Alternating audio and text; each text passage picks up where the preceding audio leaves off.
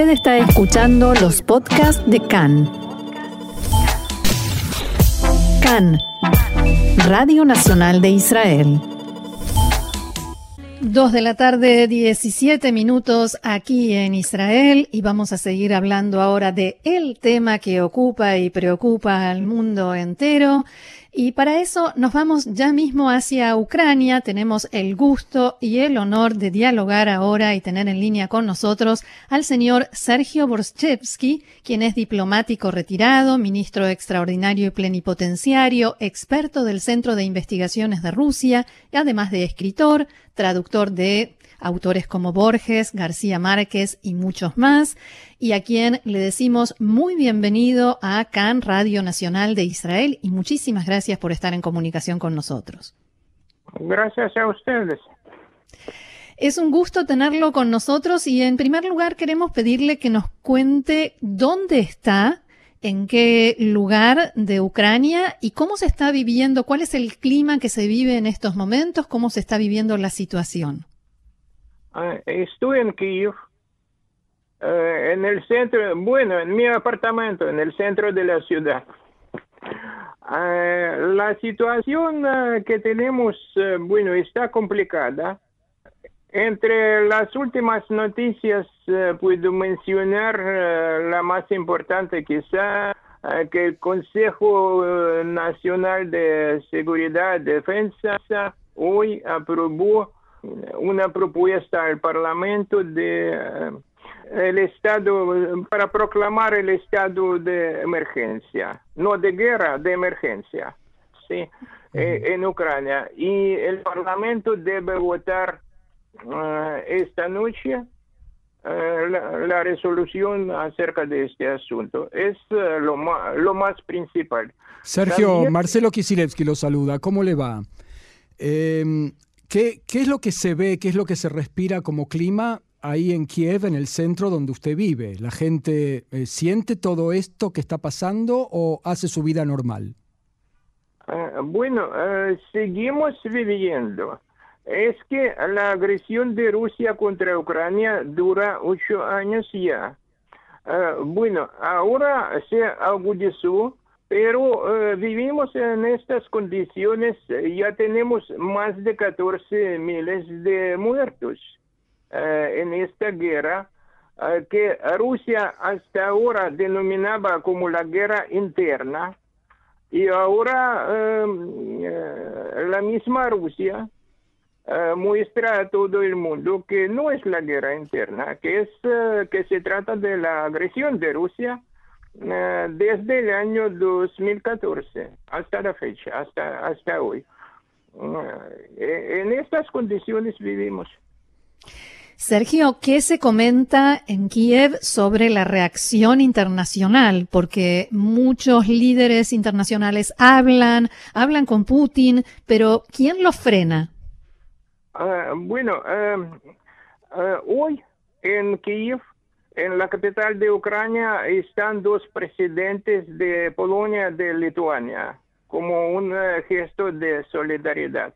Hoy mismo también a nuestro ministro de Exteriores recibió el presidente de los Estados Unidos. Eh, sí, Ucrania es un eh, punto clave ahora para la agenda de, de, todo el mundo. Y en estos momentos, el mundo entiende mejor la situación de Ucrania que antes, que en el año 2014 cuando eh, empezó esta agresión de, Rusia. Eh, debo decir que el mundo entero eh, no, no vio de una manera debida la agresión de Rusia del año 2008 contra Georgia. Después surgió eh, otra situación eh, con, Ucrania. Eh, bueno, vivimos con este vecino, ya estamos acostumbrados. ¿Hasta dónde creen que puede llegar este vecino? ¿Creen que realmente puede llegar incluso hasta Kiev a cambiar el gobierno, como se dice? Todos los variantes son posibles. Es que, por ejemplo, ya eh, empieza eh, la evacuación del personal diplomático de Rusia de Kiev y de, de, otros, de otras ciudades como Odessa, como Kharkiv. es, también se puede ver en esto un signo de escalación de, de, militar. Puede, puede ser. porque la evocación es un signo de, de los diplomáticos. También se ve la aumentación de tropas de Rusia em, en la frontera eh, cerca de la región de Kharkiv. Puede ser eh, uno de, mm, una de las direcciones de, asalto, por ejemplo. Eh, bueno, en Ucrania, en comparación con el año 2014, cuando todo se empezó, ya tenemos un ejército ya tenemos la voluntad política, ya, ya eh, tenemos armamentos, gracias a otros países, a los países eh, socios, digamos. Eh, hoy mm, llegó el segundo avión con armamentos de, de Canadá. Y en los últimos tiempos muchos aviones eh, se aterrizaron en diferentes eh, puertos eh, aéreos de, de Kiev, de, de los Estados Unidos, de Inglaterra, de, de otros, de los países bálticos, de Polonia, de otros países. ¿Eso da la sensación a los ucranianos, Sergio? Mejor preparados. Sí, eso le quería preguntar. ¿Eso le da una sensación a los ucranianos? y a usted en lo personal de que eh, Ucrania va puede resistir una invasión rusa? Ah, ¿Cómo? La pregunta es si esto que usted nos cuenta de un ejército mejor preparado les da a ustedes una sensación de que Ucrania puede llegar a vencer a Rusia defendiéndose de una invasión. Ah, eh, no, será una guerra muy dura, si será una guerra, digamos, eh, bueno, completa. Eh, será una guerra muy dura. yo quiero recordar que en el año 14, en septiembre del año 14, empezó la defensa del aeropuerto de Donetsk Ah, por eh, voluntarios ah, prácticamente casi desarmados. Y esta resistencia duró eh, hasta el 22 de febrero del año 15. Los ucranianos están dispuestos, ven eh, que el mito de los pueblos hermanos se fracasó. No somos pueblos hermanos. Mm. Rusia es enemigo histórico de Ucrania. Rusia se estableció después de la batalla de Poltava mm, en el siglo XVIII eh, como un imperio. Eh, y todos los imperios, mm, todos los imperios que eh, conocemos en la historia universal ya fracasaron. el imperio romano no existe ya, austrohúngaro tampoco. Sergio. Eh, ni el imperio turco.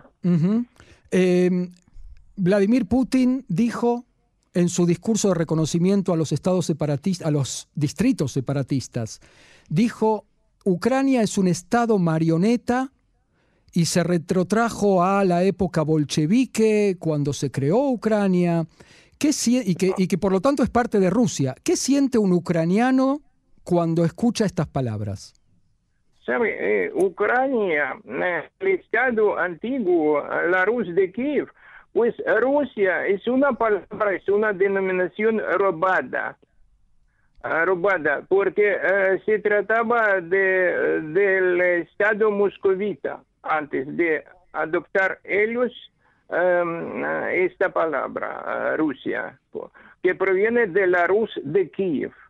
Y la Rus de Kiev existía eh, en eh, la época, en los siglos 8 eh, 9 ya existía la ciudad de Kiev, donde vivo yo, que es la capital de Ucrania.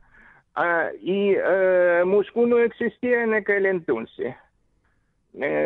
Moscú apareció mucho más tarde. Entonces, ¿de qué hablamos? O sea que Ucrania es una nación mucho más antigua que, que Rusia, Eh, ¿eso eh, significa? Eh, sí, somos muy diferentes. Pues, ¿quiénes son los rusos? ¿quién, me, eh, ¿Quién puede explicarme quiénes son los rusos? Los tártaros son rusos. Los eh, pueblos de Cáucaso son rusos. ¿Quiénes son los rusos? Parece que Sergio- es un pueblo que no existe. Sergio, Es más allá de. Sí. Perdón, eh, más allá del ejército, además de lo que usted mencionaba del ejército que está ahora mejor preparado, digamos, a otros niveles, ¿qué elementos de presión puede tener Ucrania eh, para reforzar su posición en este conflicto?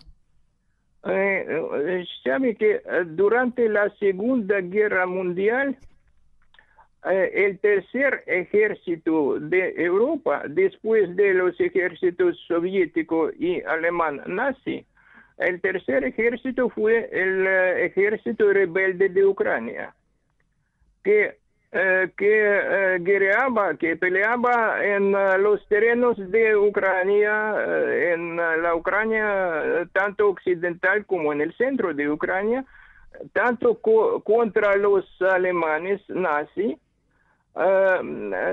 tanto eh, contra los bolcheviques, contra el ejército rojo después. Y, eh, y bueno, tenían suerte de, de, de pelear muy, muy, muy, muy bien, muy bien. Ujú. Eh, y eh, bueno, eh, saben que eh, eh, Putin eh, pensó que habrá un pánico eh, en Ucrania ahora. En vez de esto, eh, mucha gente regresa a Ucrania del exterior para defender a Ucrania. Eh, en las tiendas eh, donde se puede eh, comprar, bueno, un, un fes- fusil para la casa, los compran para, para, para defenderse. ¿Y usted, Sergio, en algún momento pensó en tomarse unas vacaciones, irse a algún lado hasta que las cosas se calmen?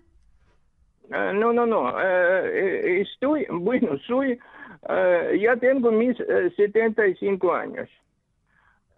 y estoy trabajando, bueno, eh, en estos días me comunico mucho, ahora estoy cerca de mi computadora y ya veo la respuesta de Miami, los Estados Unidos, de, de una, mm, cadena a la cual eh, escribí un artículo esta, eh, eh, mañana, eh, que me agradece un tal Álvaro Alba, de, eh, un periodista de Miami, de, de la radio. Eh, y entonces estoy, estoy en esto, pero además... Quiere decir que tiene mucho trabajo, está muy activo. Estoy, estoy traduciendo un libro de Rubén Darío, poesías de Rubén Darío. Ujú. Eh, vivo O sea que se queda, se queda en su lugar. mi- sí, mi- vivo mi vida cotidiana. ¿Qué escucha de su familia, Sergio? ¿Sus parientes, sus hijos?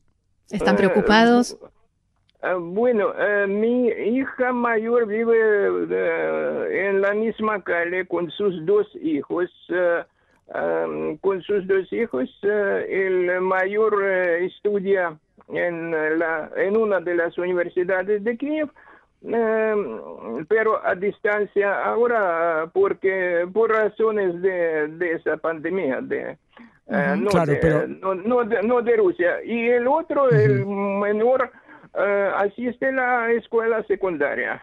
Y mi hija eh, menor vive pero desde hace años en Israel eh, es eh, traductora periodista y tiene su familia en Israel. Así es y, cada no- uno sigue su vida normal, ¿no? Vivimos, sí, preparándonos para, claro que tene- tenemos eh, las eh, cosas eh, más necesarias, tenemos preparadas para, si habrá necesidad de, a ir al refugio si, si habrá tal necesidad. Entonces estamos preparados para, para esto también. Ah, bueno, en Israel me deben comprender mucho mejor que en algunos otros países. No le quepa duda. le, le, deseamos eh, más que nada seguridad y salud y paz. Y ¿eh? paz. La paz no aprecio de independencia. También. Ah, nos unimos también a ese deseo. Muchísimas gracias y será hasta la próxima. Gracias. Gracias, Sergio. Shalom, shalom.